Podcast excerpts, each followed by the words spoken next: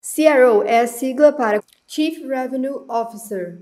Você sabe o que faz um CRO e qual é de fato a sua função em times de alta performance? Ouça agora.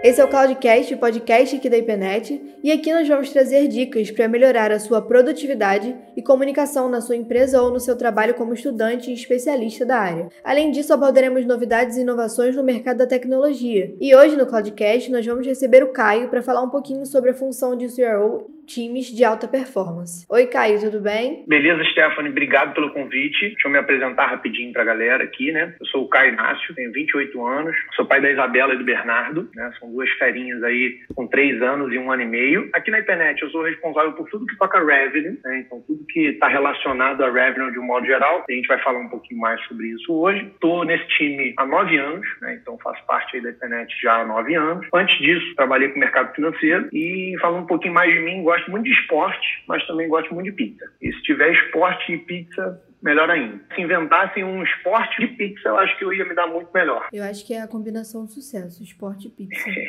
Tudo na vida é equilíbrio, né? Verdade. Bom, Caio, então, é, hoje a gente vai falar um pouquinho sobre CRO, né? E vamos começar apresentando o tema para o pessoal que está ouvindo a gente, para todo mundo ficar alinhado. Então, o que é ser um CRO? Legal. Bom, vou, vou compartilhar um pouquinho do que a gente vem aprendendo aí sobre o tema. Eu acho que é um assunto bem mais difundido aí nos Estados Unidos. Acho que as empresas de lá já estão, já adotaram isso há mais tempo. Mas a verdade é que esse conceito do CRO ele, ele detém aí vários entendimentos e permite várias combinações, né, vários sabores.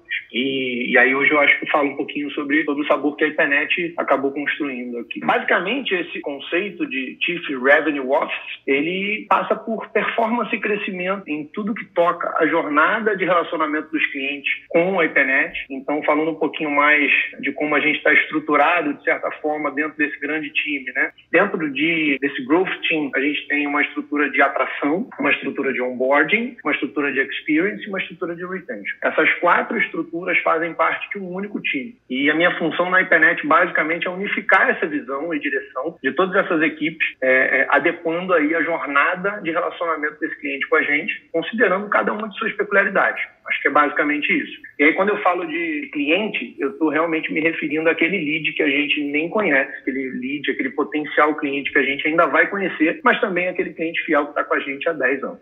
Adicionando aí uma componente importante, eu acho que dessa construção que a gente fez, é a componente crescimento. Né? Então, essa estrutura é, é, permite que a gente cresça de maneira saudável, garantindo um atendimento fluido, uma experiência fluida para os nossos clientes dentro dessa jornada. Caio, você falou aí sobre essa parte que tem um foco maior em atração, que tem o pessoal de onboarding, o pessoal de experience e retention. Explica para o pessoal que está ouvindo a gente o que é cada um desses times. Ótimo. Vou tentar colocar aqui um pouquinho de como a gente está organizado e esses títulos todos aí que a gente utilizou para dar um pouco mais de visibilidade aí de como que a gente enxerga essa jornada. Né? É importante frisar que não tem fórmula mágica, acho que é, é de cada um, é o que funciona para cada um. O time de Customer Attraction é basicamente uma estrutura de marketing voltada para vendas, né? um marketing para geração de negócio. Então, a gente inclui tudo ali tudo que está ligado à geração de demanda está ali. Um webinar, a parte de ad, toda a parte de geração de conteúdo, o time de SDRs, toda a estrutura de geração de demanda faz parte desse time de attraction. Tudo isso a gente realmente enxerga como uma área de atração. Né? Aí passando para essa segunda etapa, vamos chamar assim, é a etapa de customer onboarding, tem um ponto interessante aí, né? A área de onboarding nada mais é do que a nossa área de vendas, né? Eu costumo brincar, é um nome gourmet para o time de vendas. E de fato é, só que tem realmente uma diferença. É, o mercado vem mudando, o mercado de tecnologia vem mudando, a gente vem amadurecendo com isso, obviamente, né? E os produtos que o mercado compra, eles também vêm se transformando, né? E hoje a gente vive uma realidade onde os grandes clientes, é, eles não compram mais algo por um, dois, três anos e voltam daqui a X anos para renovar esse algo, né? O mercado agora, ele virou a chave, o mercado é consumo. Então, hoje você literalmente, assim como na nossa vida pessoal, né? A gente paga ali por um aplicativo na App Store pelo que a gente usa, é literalmente isso. A gente também tem clientes hoje pagando pelo que utilizam, basicamente isso. Então, vender um contrato nos dias de hoje não significa tudo, né? Significa um pedaço dessa jornada, né? E o outro pedaço dessa jornada é, de fato, esse onboarding e aí a consequência disso que é o consumo de fato.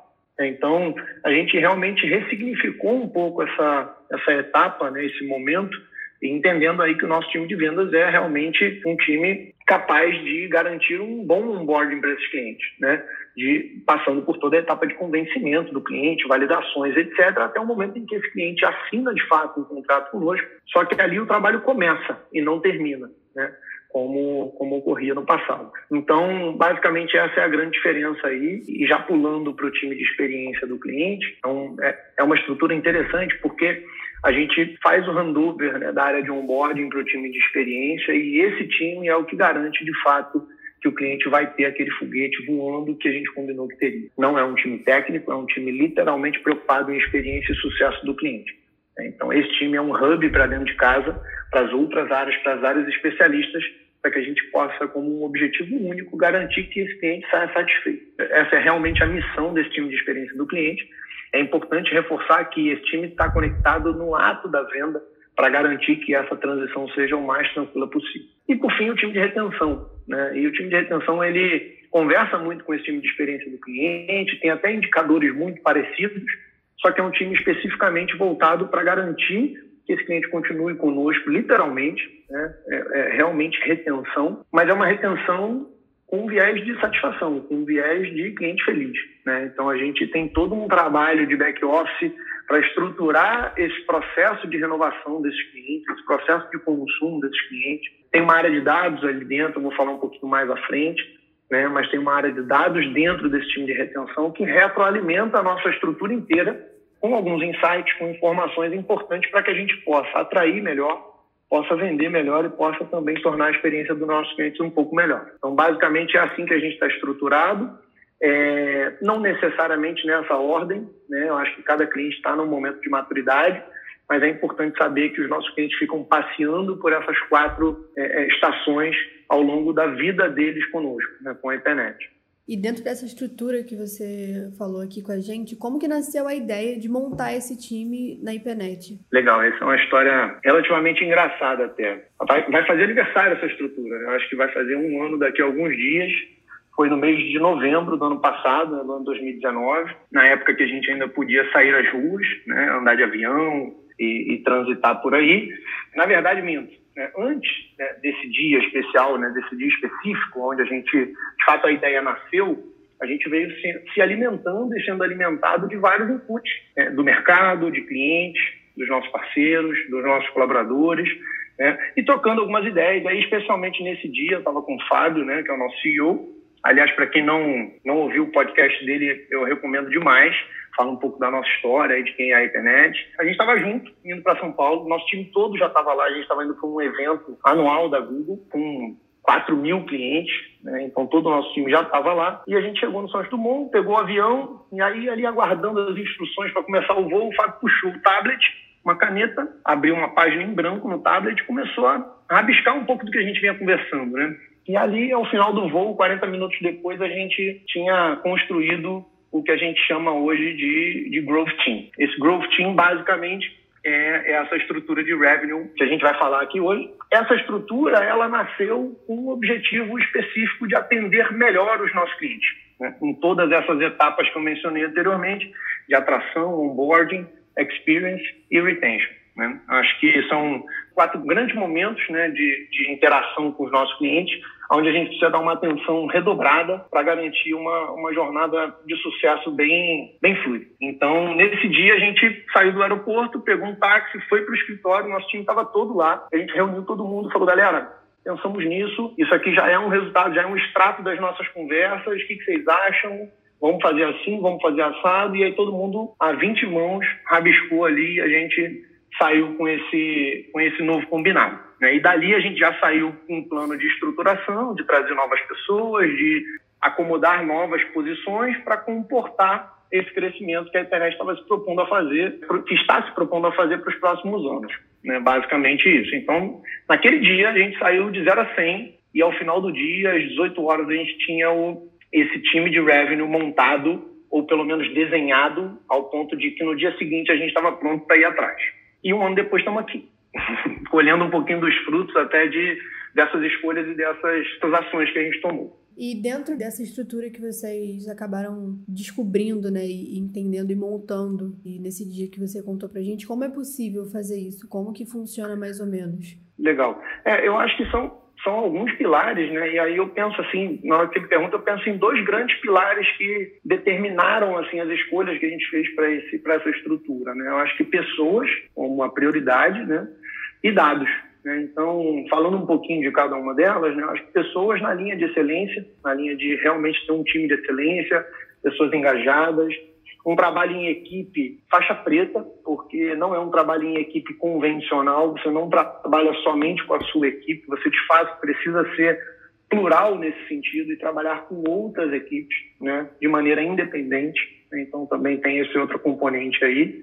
E eu acho que o conjunto de pessoas é um pilar super importante, porque uma vez que a gente tem essas pessoas que estão primando pela excelência, que estão preocupadas em garantir o engajamento dos nossos clientes e dos times nesse trabalho, a gente consegue construir o, o, o Growth Team de maneira sólida, né? E o segundo pilar, e aí para a gente foi algo é, é, interessante, era um desejo também antigo e fez parte da discussão na hora que a gente estava construindo esse modelo, e a gente entendeu que dados, né, de um modo geral, análise de dados, né, consumir dados, toda essa grande massa de dados que a gente gera diariamente, precisava ser também uma componente importante. Então, para tornar isso possível, a gente basicamente considerou dados como uma frente de de tomada de decisão e direcionamento. Né? Então, tanto é né, que a gente trouxe para dentro do nosso time, isso é algo até. A internet sempre teve uma área de dados, cientistas de dados e etc., mas para atender nossos clientes, né? nunca para atender nós mesmos. Né? Então, especialmente nesse caso, a gente trouxe uma pessoa de mercado, um cientista de dados, que hoje trabalha com a gente já há quase um ano e que cuida exatamente disso. É, o trabalho dele é nos ajudar e nos apoiar a criar insights e, de fato, retroalimentar essa estrutura com mais informação para que a gente possa ganhar caminhos é, mais certeiros, né? Então, basicamente, esses dois pilares, né? Não vou me alongar muito, não, mas o resumão é pessoas e dados foram aí os, os fatores determinantes para a gente conseguir tornar isso possível e depois de 11 meses e meio comemorar alguns resultados. É, na questão desse, desse Growth Team, que na verdade é um grande time de times, né? Como que funciona a performance tendo tantas pessoas dentro do mesmo time? Legal, ótimo, ótimo ponto, Stephanie. Aliás, antes de falar de performance, você falou de muitas pessoas, né? Uma coisa que me, me veio à cabeça aqui, né? O Growth Team basicamente representa metade dos colaboradores da internet hoje. Né? Então, é só a gente parar e pensar que tem literalmente é, 50% das 98 pessoas que estão hoje na internet 100% ligadas a cliente. Né? Então, eles realmente estão ali voltados para atender os clientes. Não que os, os demais não estejam, muito pelo contrário, também estão, têm responsabilidades ainda maiores, mas a gente tem metade da nossa estrutura hoje realmente 100% olhando a jornada do cliente. Né? E aí, já engatando na performance, né, eu vou falar um pouquinho do que eu acredito sobre o tema. Tá? Eu acredito muito em esticar a corda, né? em realmente tirar um pouco mais daquilo que, a gente já tem. É olhar para dentro e falar, puta, como é que eu consigo subir essa barra aqui? Né? E essa, essa discussão da performance é muito legal porque eu faço até uns links com o triatlon, né? que é um esporte que eu gosto bastante, eu sou praticamente amador de triatlon há alguns anos, e dentro dos profissionais, né? ou nos amadores também, mas dentro dos profissionais, eu percebo esse tema performance muito presente no dia a dia dos caras. Né? Vejo um Thiago Vinhal, que é um cara que eu gosto bastante, acompanho, um cara que está sempre subindo a barra, sempre. Né? Ou seja, está satisfeito, alcança os objetivos dele, mas ele está sempre subindo a barra, elevando o nível. Né? E basicamente performance eu acho que é isso, né? Como é que eu consigo ir além dentro das minhas condições aqui e almejar pontos maiores, né? lugares maiores, mais altos. Né? E isso é um negócio que me ajuda bastante, né? fazer esse link aí com o triatlo, que é um esporte que eu gosto, que eu faço por lazer, mas que me ajuda certamente na vida profissional. E, e, e, aí, falando de time e performance, eu acho que é isso. A gente está junto, engajado, tentando esticar essa corda e se ajudando, porque vai ter uma corda que está menos forte e uma que está bem mais forte, e a gente junto vai se ajudando para se esticar e se colocar numa outra posição, é, num ponto ainda mais alto. Né? Então, acho que é meio, é meio isso. E aí, aproveitando essa, essa pergunta, até um dado que eu estava olhando esses dias, né? É, a nossa taxa de venda né, per capita das pessoas que faziam parte do time de vendas especificamente, né, de um ano para o outro, a média é de 300% de aumento. E na média elevar o nível delas a 300%. É óbvio, né, a gente está falando aqui de uma métrica de venda específica, mas esse número só é possível por conta dessa estrutura enorme que a gente contou.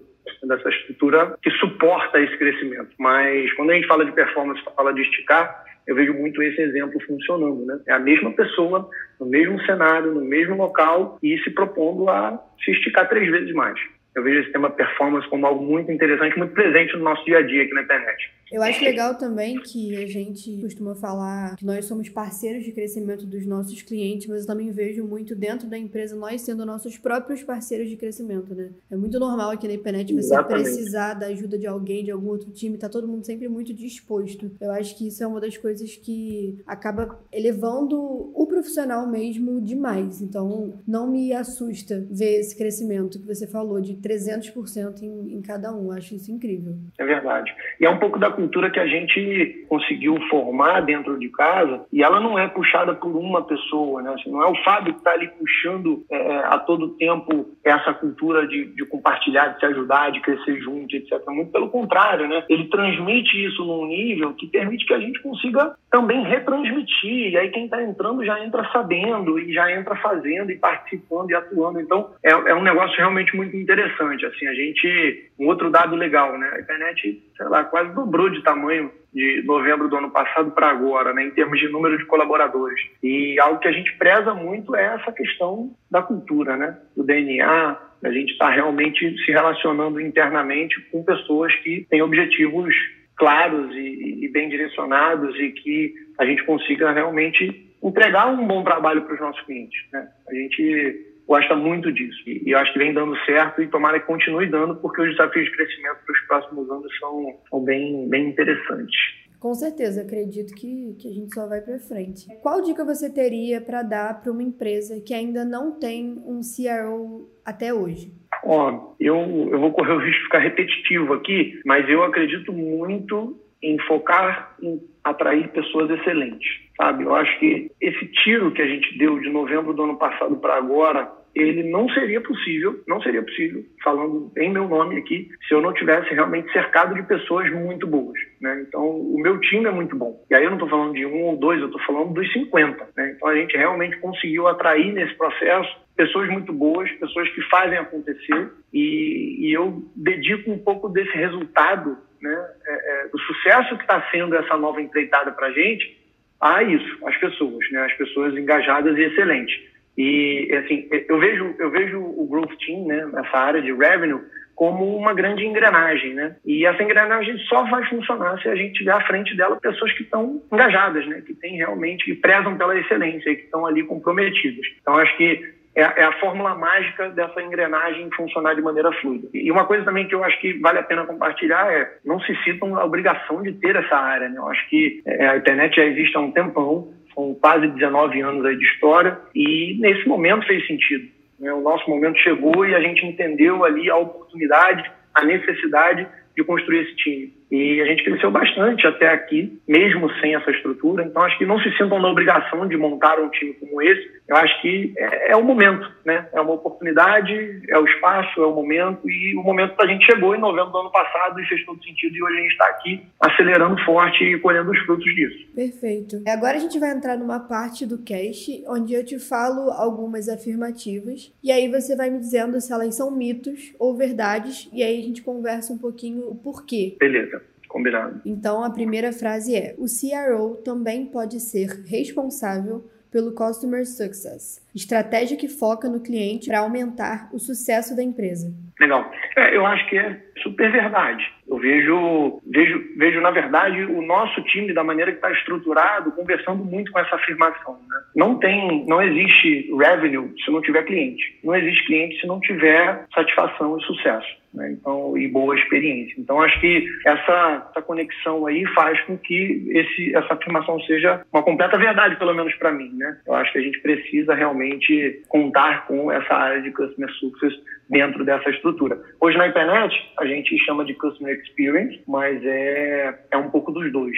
Eu sei que existe uma diferença clara entre Success Experience, mas é, é um pouco dos dois ali somatizado e o, e o, objetivo final é realmente que esse time garanta ali a satisfação do nosso cliente. Beleza. Segunda frase. O CRO é um cargo necessário apenas em empresas de tecnologia. Mito ou verdade? Boa afirmação. Eu, sinceramente, acho um mito. Não enquadraria essa, essa função, né, essa estrutura apenas em empresas de tecnologia, embora a gente seja, mas a internet, além de uma empresa de tecnologia, né, ela também é uma empresa de serviço de alto valor agregado, consultoria, e eu percebo que essa estrutura faz ainda mais sentido. E não acho que seja é, meramente enquadrado aí para empresas de tecnologia especificamente, Acho que o mercado diz um pouco disso. A gente vê outras empresas, outras grandes empresas utilizando desse conceito em outros segmentos. E eu acho que a necessidade base aí, na verdade, é um olhar mais profundo para a jornada do cliente. Seja ela uma empresa de tecnologia, no varejo, em logística, não faz tanta diferença o segmento em si, não.